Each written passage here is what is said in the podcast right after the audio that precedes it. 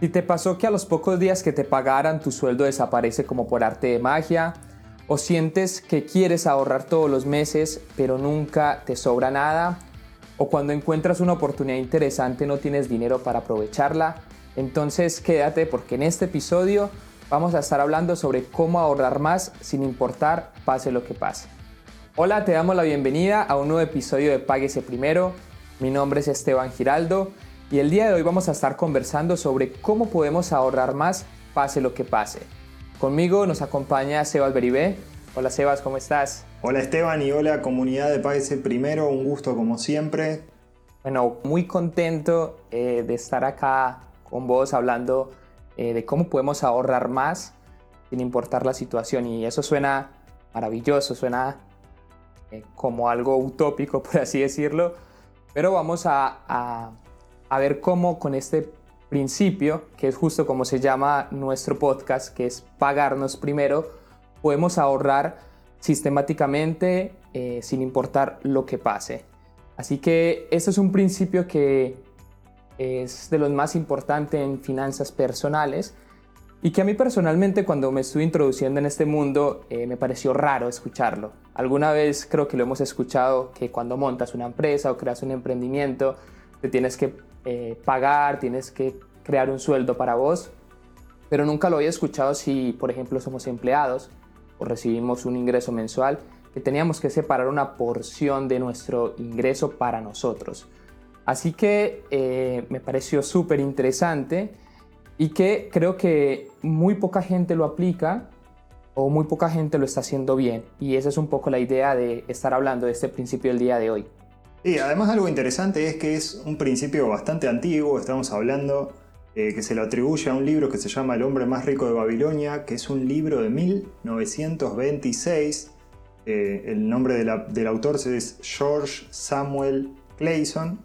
Y explicado, él nos dice que básicamente eh, páguese primero significa que una parte de todo lo que ganás te tiene que pertenecer y luego no debes gastar más de lo que puedas pagar con eso que quede. Según los autores, cualquier persona puede practicar esto, incluso cuando parece que no hay dinero o realmente no hay, no hay dinero para pagar las cuentas o no sobra nada. O sea, cuando, cuando está esa sensación, aún así se puede practicar y de hecho en el libro este que estamos viendo, eh, la persona que lo recibe, que luego se convierte en el hombre más rico de Babilonia, era pobre en ese momento. Así que es una prueba, o al menos es lo que nos quiere eh, compartir el autor, que es algo que se puede hacer. Incluso también hay una entrevista con Robert Kiyosaki, que la dejamos en la nota del podcast, donde él menciona que estaba haciendo exactamente lo mismo. O sea, cuando todavía no tenía eh, dinero, o no era multimillonario como es ahora, él ya estaba aplicando este principio. Y bueno, para quienes no conocen a Robert Kiyosaki, también es uno de los autores de libros de finanzas personales más importantes y más conocidos, que es Padre Rico, Padre Pobre. Y algo de este principio del hombre más rico de Babilonia es eh, que separamos el 10% de nuestro ingreso eh, para nosotros y con el 90% restante eh, pagamos nuestras cuentas, pagamos nuestras obligaciones, pero no gastar más de ese 90% y separar solo ese 10%. Así que Sebas, ¿por qué no nos contás un poco acerca el origen en sí, ya hablamos que era del, libro del hombre más rico de Babilonia, pero contarnos un poquito sobre el autor, que es bien interesante esta historia y creo que muy poca gente la conoce, así que bueno, está interesante como para poderlo conversar. Bueno, acerca del autor, eh, simplemente también eh, enterarnos de que era emprendedor, ¿sí? Era interesante porque es emprendedor. A principios de 1900 funda la empresa eh, Clayson Map Company en Denver, Colorado, básicamente fue una de las primeras empresas en crear atlas con eh, mapas de ruta, o sea que es un conjunto de mapas de ruta de Estados Unidos. En esta época, en 1920, la economía de Estados Unidos estaba creciendo muy fuerte y eh, también se estaban empezando a vender los automóviles. En, en, 1903 se funda Ford, por ejemplo. O sea, estaban todas estas empresas surgiendo, haciendo automóviles, había rutas, la gente quería viajar y eh, acá George tuvo la idea de vender los mapas, así que aparentemente le fue muy bien. Y luego, eh, aparte de, publicar, porque estamos hablando de que eh, hacía impresiones, ¿no? o sea, tenía su, imprenta, su, empresa publicadora, empezó a publicar también historias de eh, riqueza, o sea, compartir los principios de la riqueza. Y la particularidad que tenían era que no era de una manera financiera, matemática, él había ido a la universidad, pero lo hacía de una manera muy, muy sencilla, con historias, con ficciones, con estas cosas que se llaman parábolas, y bueno, en el, en el Hombre más rico de Babilonia es como que se tomaron las ideas que mejor eh, resonaron, las que más interesantes fueron, y se fueron compilando y bueno, ahí se hizo, en 1926 se hizo ese libro, que además fue interesante porque sale eh, luego de, una crisis, o sea que empieza muy fuerte, y de hecho la empresa de, George eh, creo que termina cerrando, si no me equivoco, o sea como que empieza a ir mal, pero bueno, él resurge con todo esto porque aparte de que ya había ido, y le había ido muy bien durante muchos años, cierra su empresa de mapas, pero sigue con sus libros. Y bueno, este libro se convierte en uno de los libros más populares en finanzas personales, es casi como uno de los pilares, eh, donde, quedan muchos de los pilares de las finanzas personales. Bueno, ¿y cómo aplicar este principio? ¿Cómo aplicar este páguese primero? Lo más importante es eh, entender que no debemos de gastar más de lo que recibimos. Eh, muy importante para no endeudarnos, porque sabemos que bueno, mucha gente también vive por encima de sus posibilidades. Pero lo más importante es conocer tu presupuesto personal, ¿sí? Tienes que interiorizarlo, tienes que saber en qué se está gastando tu dinero y separar un porcentaje y separar una porción de ese ingreso para vos. Parece algo muy básico, pero eh, normalmente hacemos totalmente lo contrario. Siempre ahorramos lo que nos sobra. Y no sé si te has dado cuenta, o bueno, creo que a, mí me pasó, por ejemplo, es que nunca nos sobra. O sea, básicamente siempre tenemos gastos y un montón de cosas y nunca nos sobra. O si nos sobra, nos sobra de vez en cuando. Y eso es un poco la idea de este principio, es hacerlo mes a mes sin importar la situación. Entonces, eh, algo que también eh, quería como contarles, o también a Sebas, hay un libro que justo estuve leyendo ayer, que es El millonario de al lado, y habla, estudian los millonarios de Estados Unidos básicamente, eh, en el 96, hace ya bastante tiempo, pero algo muy importante es que todos ellos, eran más de 3.5 millones de millonarios, todos ellos vivían por debajo de sus posibilidades, lo cual es algo muy bueno porque nos, nos enseña, ¿no? Nos, nos dice cómo deberíamos de vivir nosotros también si quisiéramos llegar a tener en algún momento algún nivel de ingresos o, bueno, ser millonario básicamente. Pero es algo que cuando le decís a la gente o a las personas que nos rodean o por lo menos a mi alrededor, eh, la gente no quiere vivir mucho por debajo de sus posibilidades. Entonces, em, me parece muy interesante que también empecemos a aplicar esto, eh, de decir, bueno, si gano mil, no me voy a gastar los mil para vivir porque nunca voy a tener ese excedente. Perfecto. Así que esta es una de las formas en que podemos ir aplicando este principio. Y si ustedes se dan cuenta, los artistas o futbolistas, digo yo mucho, que han ganado mucho dinero, hay personas que han ganado mucho dinero alrededor de su, eh, bueno, en su vida, alrededor del mundo, y hay personas que llegan a sus 50 años y están totalmente quebradas, y es porque nunca aplicaron esto de vivir por debajo de sus posibilidades y eh, con ese excedente reinvertirlos. Y algo ahí para, para ir cerrando esta idea es, no se trata de solo vivir por debajo de tus posibilidades y siempre quedarse por debajo, sino hacerlo, pero con la motivación o con el deseo de ir aumentando tus ingresos mensuales, de ir invirtiendo en nuevas cosas para que generes nuevos ingresos, eh, bueno, para que también vaya aumentando tu calidad de vida, pero siempre recuerda, no gastes o no vivas eh, con lo mismo o con el mismo valor de lo que ganas. Muy bueno, y algo que sumaría es que si tenés esa sensación de que no sobra nada, o sea, querés llevar a cabo esto y no sobra nada, algo que siempre se recomienda y que es muy útil, o sea que también esto lo, he probado, eh, es controlar lo, que se llaman los gastos hormiga, los famosos gastos hormigas. ¿Y qué son estos gastos? Son aquellos que se van acumulando que de manera separada parecen poco, o sea, me parece que no afecta nada a tu sueldo, de hecho comparado con tu sueldo es muy bajo, pero que sumándolos, e incluso sumándolos en el tiempo, si son eh, gastos que se repiten en el tiempo, sumándolos entre distintos tipos de gastos, o sea, entre varios gastos y varios gastos repetidos en el tiempo, te vas a dar cuenta que es un número importante eh, y, la manera de controlarlos es llevando notas de cuánto estás gastando en qué categoría, ¿sí? por ejemplo, tanto para el supermercado, tanto para el kiosco, tanto para o sea, registrar todos los movimientos como si fueras un negocio, si se quiere, donde se registran todas las entradas y salidas. Eh, de esa manera, esto se suele hacer por un periodo de tres meses al menos, para poder ver cómo usamos el dinero y ahí vamos a encontrar que hay oportunidades para ahorrar. Estos eh, son los llamados gastos hormiga y es justamente lo que queremos hacer, queremos producir en estos gastos ahorros.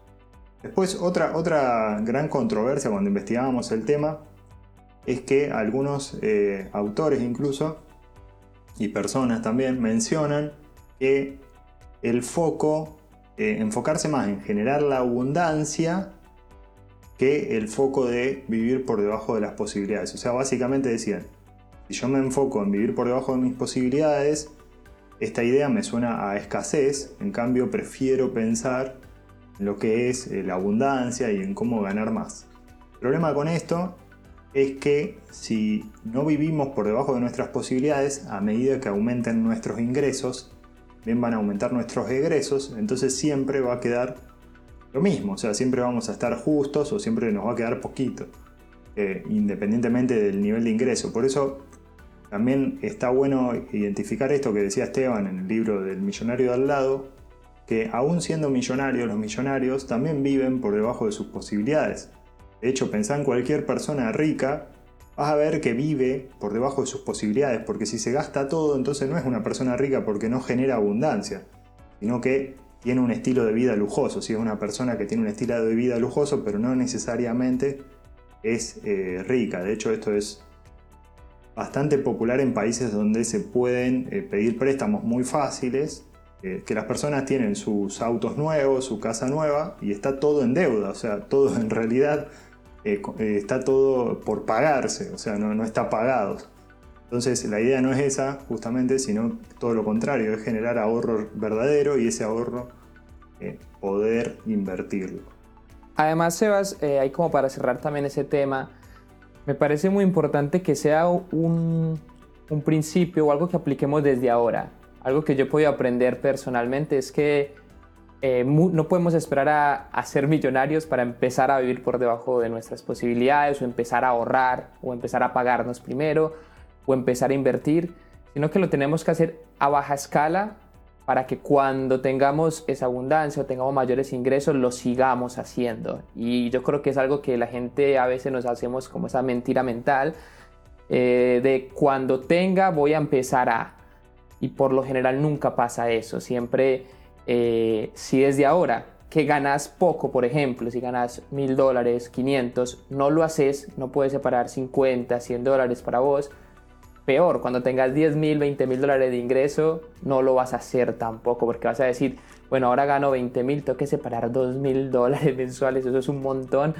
Eh, así que, eh, bueno, si, si les, eh, bueno, les queremos dejar como esa, esa enseñanza de empezarlo a hacer de una vez, ahora sin importar tu nivel de ingresos. Y hay algo que nos pueden decir como, bueno, si ya tenemos ahorros o ya tenemos algún tipo de inversiones, eh, a lo mejor creas que, bueno, que lo estás haciendo, pero es muy probable que los ahorros que tienes eh, hayan sido por, eh, no sé, alguna demanda que ganaste, algún ingreso que no tenías contemplado y aún así no estés aplicando el principio. Y entonces un poco la idea es que lo empecemos a, a, sistematizar, lo empecemos a hacer mes a mes, sin importar lo que pase. Bien. Muy bueno, y de hecho ahí nombraste algo clave que es sistematizar, así que te voy a preguntar. Escuché un poco la información, entendí, vi que era del señor George que hizo este principio y ahora lo quiero llevar a la práctica y me tendrías que decir tres pasos fáciles, así resumidamente, cómo puedo llevar esto a la práctica.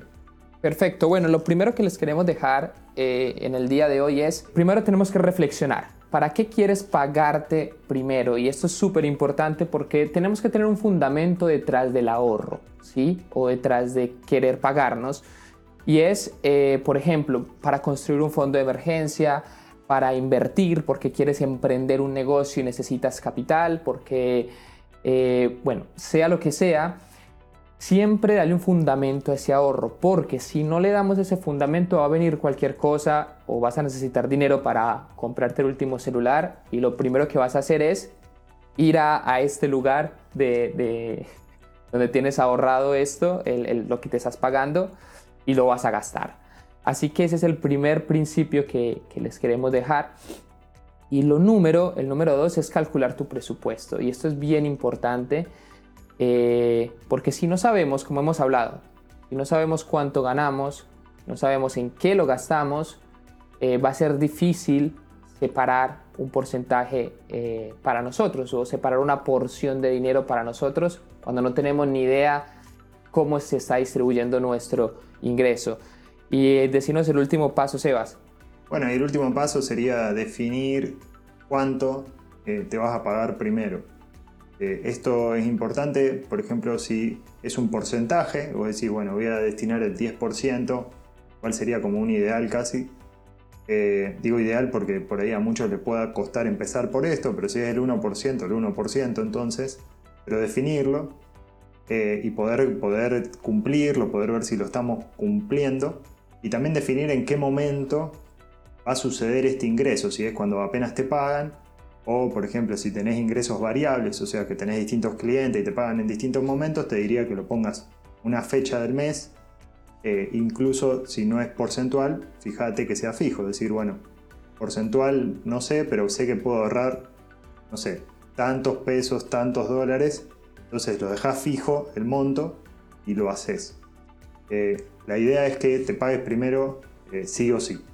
Bien, y Sebas, ahí para ir finalizando, también quería decirles algo, bueno, hacer énfasis en lo que acabaste de decir y es, lo más importante al conocer tu presupuesto, a lo mejor hoy no puedas pagarte el 10% y no se pueda solo separar el 2%, no importa, así sea el 1, como decía Sebas, empezarlo a hacer, porque lo más importante es generar el hábito.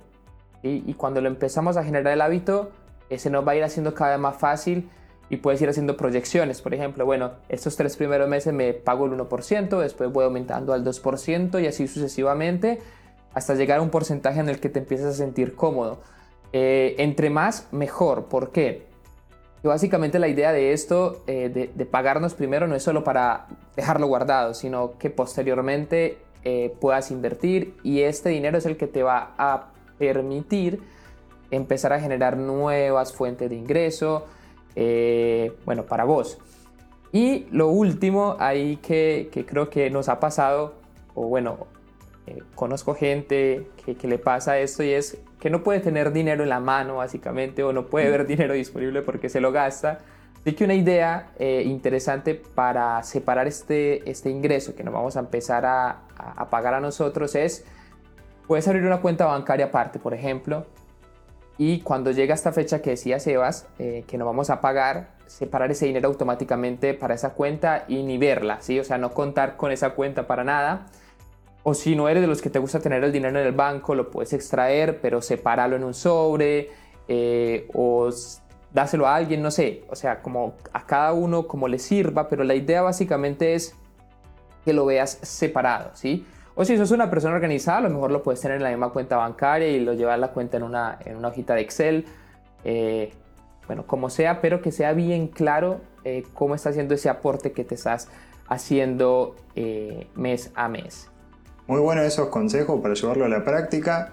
recordá siempre también hacer tu propia investigación, o sea, lo que estamos compartiendo con Esteban son ideas, no es un asesoramiento porque tampoco conocemos la situación particular, la región, la economía o la situación laboral en la que te estás encontrando en este momento. Pero bueno, son ideas, así que la idea es que la puedas investigar, que la puedas poner en práctica y tratar de encontrar esa fórmula para que logres pagarte primero. Perfecto, Sebas. Así que bueno, todas las notas eh, de lo que hemos hablado el día de hoy Eh, la referencia la vamos a encontrar en nuestra página web www.pagueseprimero.com, donde ahí también vamos a encontrar herramientas, anillas y demás contenido que vamos a ir compartiendo para impulsar tu educación financiera. Y recordá suscribirte al podcast también en la aplicación donde nos estás escuchando y por dudas, comentarios, sugerencias y todo lo que nos quieras hacer llegar. Eh, tenemos un correo que es hola primero.com.